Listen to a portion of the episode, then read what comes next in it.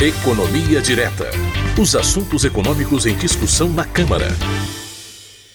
Muito bem, pelas próximas semanas nós vamos detalhar os principais números do projeto do orçamento para 2023, cujo teor foi apresentado pelo governo no final de agosto agora. E para falar sobre os números do orçamento, a gente vai ouvir a repórter Silvia Munhato da Rádio Câmara. Oi, Silvia, tudo bem com você?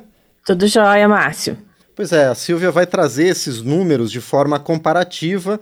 E, Silvia, são muitos dados e talvez seja interessante, em primeiro lugar, mostrar o tamanho das receitas e das despesas mais importantes, não é? É, pois é, quando se fala de orçamento, é aquela monte de número, fica até difícil, né? Vamos tentar fazer isso de uma maneira simplificada. Perfeito. É, porque quando a gente começa a preparar um orçamento, a gente começa a ver primeiro quanto a gente tem de receita para poder ver quanto que pode gastar, né?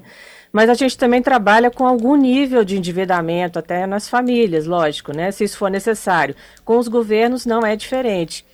É, a receita total do orçamento, aí vem um número grandão, né, de 2023, ela foi projetada em 5 trilhões de reais, mas 45% disso é que vem de impostos e contribuições. 55% são receitas financeiras, ou seja, elas vêm de venda de títulos públicos no mercado para pagar outros títulos que estão vencendo, é, e isso é chamado de rolagem da dívida pública, né? Então a gente vai deixar essa parte assim de lado por enquanto, porque é uma coisa que não tem como muito mexer, né? Você vai ter que pagar a dívida que está vencendo e rolar de novo, né? É, as receitas de impostos, então, elas são chamadas de receitas primárias e estão estimadas no orçamento de 2023 em 2,2 trilhões de reais. E aqui é, é mais ou menos 30% de imposto de renda e 26% das contribuições para o INSS, da Previdência. Mas uma parte disso não fica na União porque ela é transferida imediatamente para estados e municípios. São aqueles chamados fundos de participação né, de estados e municípios. Separando essa parte aí que é transferida, a União fica então com 1,8 bilhão de reais, né? Só que as despesas previstas para o ano que vem, que não tem como cortar tanto assim, né? É, elas estão em 63,7 63, bilhões de reais a mais do que isso. Então, o que, que acontece? É, o governo vai ter que aumentar a sua dívida para pagar essa parte, que é chamado então de déficit primário, né? É, Márcia, é isso. Por enquanto, é essa, esse conceito que eu queria afirmar, né? Perfeito. Bom, o governo, então, ele vai aumentar a dívida, mas isso não é ruim? Não seria melhor conter as despesas, Silvia? Pois é, seria, né? Mas essa é uma diferença importante com os orçamentos das famílias, né? Desde 1999, quando o Brasil eh, teve que pedir dinheiro no exterior, no Fundo Monetário Internacional, para equilibrar suas contas, o Brasil vem tentando reduzir a sua dívida, ou pelo menos torná-la mais é, fácil de pagar, né? Aumentando os prazos, por exemplo, ou diminuindo o custo, né? Para fazer isso, como a gente viu, é necessário ter superávit, né, primário, né? Ou seja, arrecadar mais do que gasta. Desde 2015, o país também, é, o país vem registrando déficits, não tem conseguido registrar superávites, né? mas o déficit programado para 2023 pode ser o menor da série se a gente conseguir alcançar ele, né? Então, conter despesas é interessante, mas é difícil fazer isso num país é, de tantas carências como o nosso, né? Sim. Em 2016, é, foi, pro, foi promulgada, então, a emenda constitucional do teto de gastos, a emenda 95, né? Que faz com que as despesas primárias só possam subir pela variação da inflação de um ano para o outro. É, então, todos os poderes têm um teto, né? O legislativo, executivo, judiciário, Ministério Público, é, mas eles podem gastar menos em uma, uma área e mais em outra, e esse remanejamento, então, é possível dentro do teto, né? Algumas despesas estão fora do teto, que foi o que ocorreu com o Auxílio Brasil, né, que era uma despesa muito grande, ou com os aumentos para o Fundo de Manutenção da Educação Básica, o chamado Fundeb, que é um complemento que a União faz para os orçamentos, para os fundos estaduais e municipais, e isso está programado até 2026, né? Essa necessidade de contornar o teto de vez em quando mostra, então, Márcio, como é difícil conter as despesas, né? Pois é. E, e, Silvia, e numa eventualidade de haver um crescimento econômico que provoque um aumento da arrecadação em 2023, esse cenário pode mudar? Então, nem assim o teto pode ser mexido, né? o que é uma das críticas que alguns economistas fazem ao mecanismo, que talvez pudesse sofrer algum ajuste. Vai ser discutido muito isso, eu acho, ano que vem. Né? Se houver aumento de receitas, a ideia é que tudo é direcionado para o pagamento da dívida pública, né? que hoje está em 78% do PIB. O que, que é o PIB? É o Produto Interno Bruto, é tudo que o país produz em um ano. Né? É, é vale lembrar que a dívida é, ficou em mais de 88%, 10 pontos acima do que está hoje, né, em 2020, por causa dos gastos com a pandemia. Isso é alto ou baixo, né? É o que todo mundo se pergunta, né? Bom, a gente sabe aí que Estados Unidos, Itália, Japão têm dívida maior, dívidas maiores que o PIB deles, né? E o Tesouro Nacional, há muito tempo, ele explica assim que isso é muito relativo de país para país. Tem países que são mais é, credíveis do que outros, assim, tem mais credibilidade, né? E o objetivo é sempre tornar esse perfil melhor, né? Aumentar os prazos, aumentar os, é, diminuir os juros, né? Para fazer o orçamento de 2023, o governo estimou um crescimento da economia de 2,5%. É, mas o mercado financeiro, de acordo com pesquisa publicada pelo Banco Central em 26 de agosto, está esperando apenas 0,37%, então é uma diferença grande aí nas expectativas, né? E isso impacta a arrecadação. A inflação, que acaba ajudando a arrecadação, tem esse efeito, né? No orçamento, deve cair em 2023 após as altas de juros dos últimos meses. No projeto, o governo previu 4,5%, mas o mercado, de novo, acredita em 5,3%, um pouquinho mais. E um dos parâmetros cruciais para elaborar o orçamento de qualquer ano é o salário mínimo, porque ele corrige o piso de benefícios assistenciais e previdenciários, né?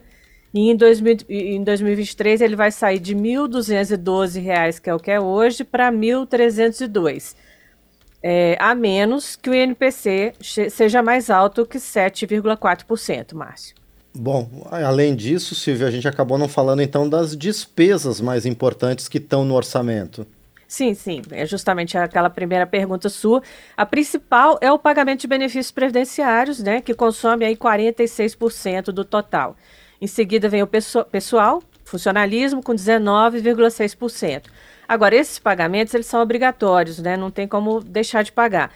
Quando você soma tudo que é obrigatório além desses dois, o governo é, tem que pagar 93,7% obrigatoriamente do orçamento, né? É, então, é muita coisa. Ou seja, os gastos da máquina pública com o dia a dia dos ministérios, o cafezinho, o papel, tudo, né? É, e os investimentos que o governo pode fazer, quer dizer, manutenção de rodovias ou construção de novas, estão concentrados em apenas 6,3% do orçamento primário quando esse percentual já foi superior a 20% até 2015. Então, houve realmente um, uma queda muito grande, né? Isso acontece apesar da reforma da Previdência, que realmente fez essa despesa, apesar de ser alta, entrar em uma trajetória de queda. É, também os gastos com pessoal são os menores desde 1997, quando começa a série histórica do Tesouro Nacional. Para 2023, é, está prevista a abertura aí de 50 mil vagas é, de concursos, né? Por quê? Porque a despesa vem caindo, porque muita aposentadoria no serviço público, a quantidade de servidores diminuiu muito, né? Então, estão previstos esses concursos e foram reservados recursos para reajustes salariais, é, porque também já vem algum tempo sem reajuste. Bem, se a gente olhar a despesa por função de governo, né, novamente vai ver que a Previdência continua em primeiro lugar, depois vem a assistência social, né, depois a saúde, depois a educação e a defesa, as Forças Armadas. É isso, Márcio. Bom, o orçamento, já que ele está tão preso a essas despesas obrigatórias, Silvia, o Congresso pode fazer alguma coisa? Pode alterar, de certa forma, a peça orçamentária? Então, é, os parlamentares eles podem apresentar emendas ao orçamento, obviamente, né? É, são emendas individuais, que é o mesmo para todos os parlamentares, o mesmo valor, né? E por bancadas estaduais. Eles se reúnem, né? A bancada do Distrito Federal, de diversos partidos, ou do Rio Grande do Norte, se reúnem e vê o que, que é mais importante para o Estado e faz essa emenda de bancada. Também tem as emendas de comissões, que são as comissões permanentes aqui da Câmara é, e do Senado, né? Que são Comissão de Educação, Comissão da, de Seguridade, elas geralmente têm alguns pedidos dos ministérios que ficaram ali a quem alguma despesa e então pedem para complementar com as comissões, né? É, essas emendas aí são no valor de 19,4 bilhões de reais.